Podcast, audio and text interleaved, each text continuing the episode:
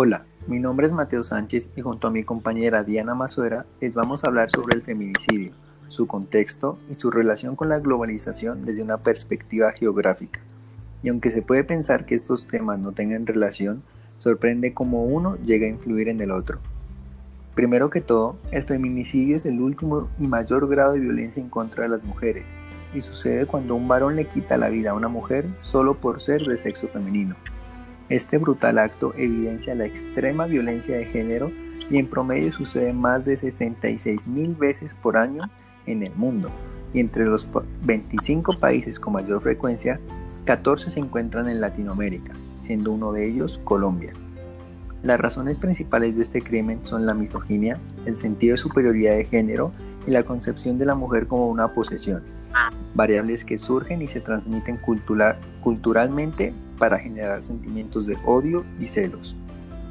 Otro factor que influye es el desarrollo del país respecto a su nivel de educación, su sistema legal y el nivel de democracia, donde a menor desarrollo se genera mayor violencia y más machismo. En la actualidad, este tema está tomando mayor relevancia y un grupo de mujeres, como acto para evidenciar la problemática, está mapeando los feminicidios, primero en Ciudad de México, luego a nivel nacional y ahora se expande hacia otros países. Este llamado es de gran importancia para evidenciar la preocupación sobre el tema y que así se pueda generar conciencia para castigar con la severidad que amerita este acto, puesto que en promedio solo dos de 100 feminicidas son puestos en juicio. Y ante sociedades misógenas, la ley es quien debe mostrar justicia hacia la vida de las mujeres. Según el artículo visto ya Género y Espacialidad de Pablo Páramo, el espacio público fue diseñado y ocupado por los hombres y el privado cada género se siente cómodo y seguro en su espacio. Por esta razón, las mujeres prefieren quedarse en casa y evitar el peligro del exterior. No obstante, ante una sociedad machista, las mujeres no pueden sentirse seguras en ninguna parte, debido a que más de la mitad de los homicidios en el mundo ocurren en el hogar de las víctimas, siendo esto ocurre con mayor frecuencia en países africanos. Todo lo anterior permite deducir que el espacio seguro no está determinado por público o privado, sino por la sociedad donde se encuentra y su nivel de desarrollo.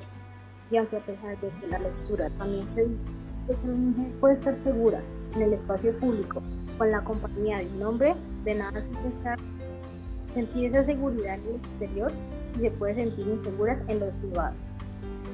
Adicionalmente, el feminicidio puede estar motivado por la perspectiva del hombre en un espacio diseñado por ellos y para ellos. Como ya lo mencionamos, este crimen se concentra más en países subdesarrollados o en desarrollo,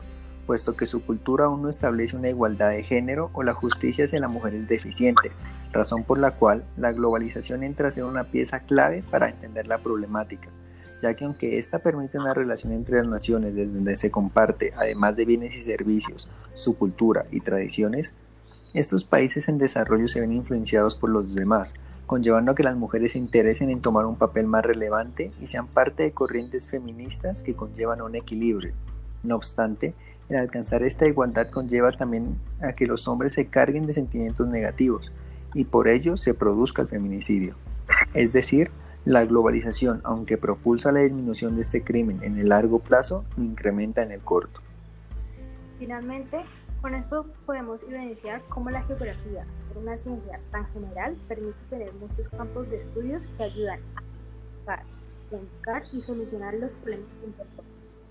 Ante el feminicidio y la globalización, la geografía feminista,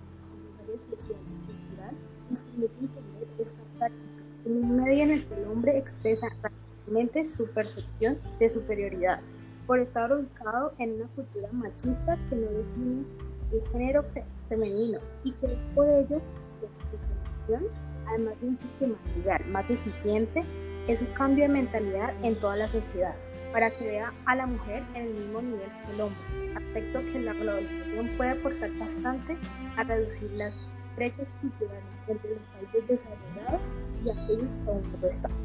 Muchas gracias.